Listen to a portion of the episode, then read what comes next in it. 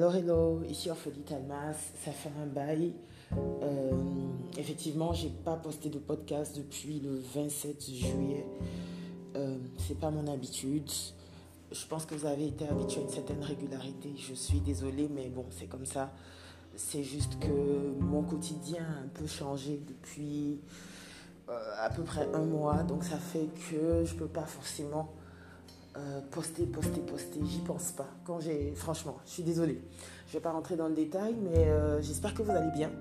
Que depuis le temps qu'on s'est entendu, il vous est arrivé d'excellentes choses. Et même s'il vous est arrivé des choses compliquées, que vous avez pu en tirer quelque chose de positif quand même. Moi, j'ai envie d'évoquer un sujet qui a rapport aux préjugés qu'on peut se faire de la personne en face de nous. À partir du moment où elle affiche une conviction, euh, comment on peut ranger cette personne dans cette case de telle sorte qu'on n'arrive plus à avoir des discussions constructives. Euh, aujourd'hui, j'ai, eu euh, à discuter avec quelqu'un. Je n'étais pas forcément à l'aise avec la posture que cette personne avait prise. Et j'ai engagé la conversation en lui posant des questions pour, pour être sûr de comprendre sa posture, pour être sûr de comprendre ce qu'elle voulait vraiment dire derrière ce qu'elle a dit publiquement. Et euh, c'est parti un peu en live. Je pense que c'est parti en live surtout parce qu'on me prêtait déjà des intentions du fait de mes convictions. Je précise que je suis féministe et que ce label, si je peux le dire comme ça, n'a pas une connotation positive dans mon environnement. Donc je rappelle que je suis ivoirienne en Côte d'Ivoire et que euh, on en est encore à l'étape où la féministe est une personne acariâtre, agressive, qui ne veut pas avoir des débats constructifs, mais qui veut taper sur de l'homme et tout ça et tout et tout et tout. Euh, on a beau expliquer que ça n'a rien à voir avec le féminisme et que, comme tout mouvement, que ce soit les luttes antiraciales ou, euh, je sais pas, des luttes pour la démocratie, tu as différents comportements, différentes personnalités, différents courants et que ce qui devrait intéresser les gens, c'est davantage la cause que la personne qui la porte. Mais vous rencontrerez des personnes qui ont déjà nos préjugés euh, et qui vont généralement pour les féministes décider que ce sont des personnes, je précise même des femmes qui sont contre les hommes. Et donc j'étais dans cette situation où j'essayais d'engager une discussion avec quelqu'un qui, qui réagissait à une violence faite à une femme. Et tout de suite, ça a été, bon, au départ, ça passait, ça se passait plutôt bien avec cette personne. Et puis d'autres personnes sont arrivées. Et dans leur posture, il n'y avait pas forcément dans l'idée de comprenons-nous sur ce sujet précis. C'était plus allons sur l'individu qui essaie d'avoir la conversation et prêtons-lui des intentions ou en tout cas jouons de sa réputation de féministe qui serait acariâtre.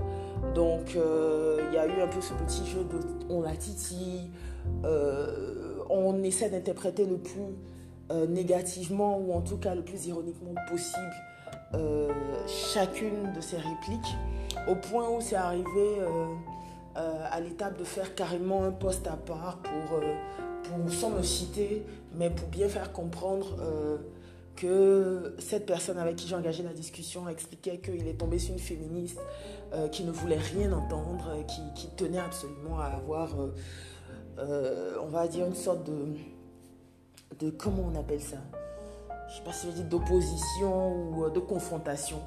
Et j'ai lu les commentaires, j'ai vu comment les gens se sont déversés et comment ça a donné l'opportunité à ces personnes-là de nourrir et d'asseoir davantage le préjugé.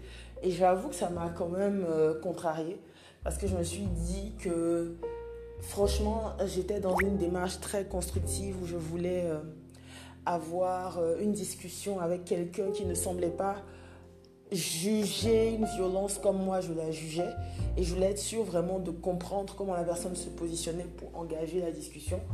Mais apparemment, l'étiquette et le label très péjoratif qu'on adosse au féminisme a joué contre moi.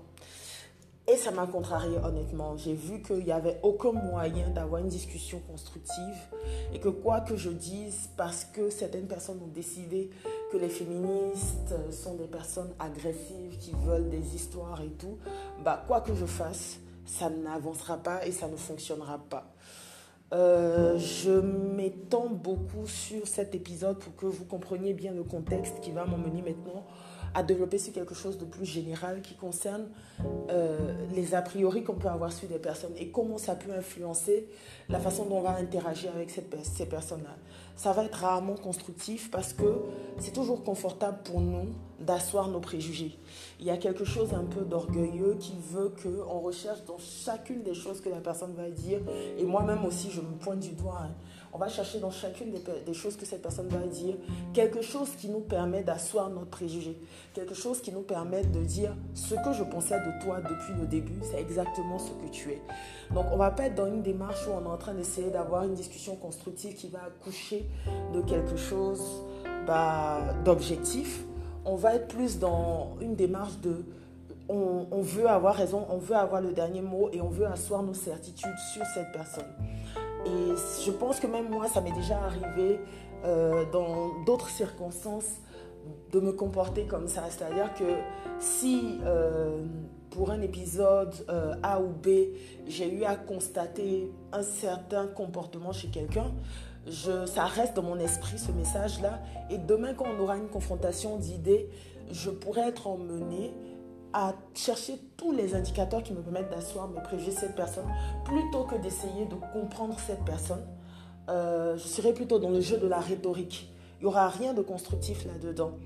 Il y a, je crois, il y a, hier, j'ai vu un Gosse qui euh, réagissait à un poste de quelqu'un qui disait que dans un débat, si vous savez bien poser votre question, vous êtes capable de clouer le bec à votre interlocuteur. Et je résume un peu ce qu'Armand a dit, j'espère que je paraphrase bien. Il a dit en fait, la rhétorique c'est cool, c'est bien, mais en réalité, aujourd'hui on est dans une situation où tout le monde essaie de faire de la rhétorique. Tout le monde essaie de jouer avec les mots, d'avoir du verbe pour euh, gagner un débat, non pas pour développer des idées, euh, pour construire une pensée.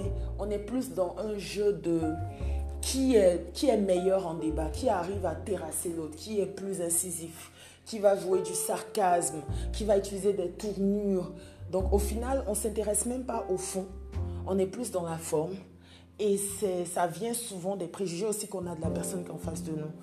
Euh, donc c'est dommage c'est vraiment dommage parce que de ce que je constate, euh, la plupart du temps, on aura tendance à rester sur nos préjugés, à tout faire pour confirmer nos préjugés parce que c'est plus satisfaisant pour nous. On veut sortir d'un échange, d'une confrontation d'idées en étant satisfait. Et la satisfaction est souvent liée euh, au fait d'avoir raison, d'avoir eu le dernier mot. Donc, on ne va pas avoir une démarche, euh, je me répète, inconstructive et c'est bien dommage. Bref, pour revenir à l'épisode que je vous ai décrit qui, est arrivé où euh, limite on me tenait un peu en dérision dans, dans, mon, dans, mon, propos parce que je suis féministe et que directement je suis, je corresponds à, au mythe de la féministe acariâtre. Euh, pour revenir à ça, à un moment donné, j'ai pas voulu poursuivre parce que je me suis bien rendu compte au final que ça ne servait à rien. Que j'avais en face de moi effectivement des personnes qui ne me connaissaient pas assez. Et que ce n'est pas là, là, à ce moment-là, que j'allais faire en sorte qu'on puisse se connaître et se comprendre et évoluer dans la discussion. Ça n'avait rien de sain et je pense que moi-même, je polluais euh, le débat en voulant insister avec des personnes qui n'étaient pas dans cette gamme-là, comme on dit ici en Côte d'Ivoire. Il n'était pas dans cet esprit-là. On n'était pas accordé pour aller vers quelque chose. Euh, donc il fallait pas insister.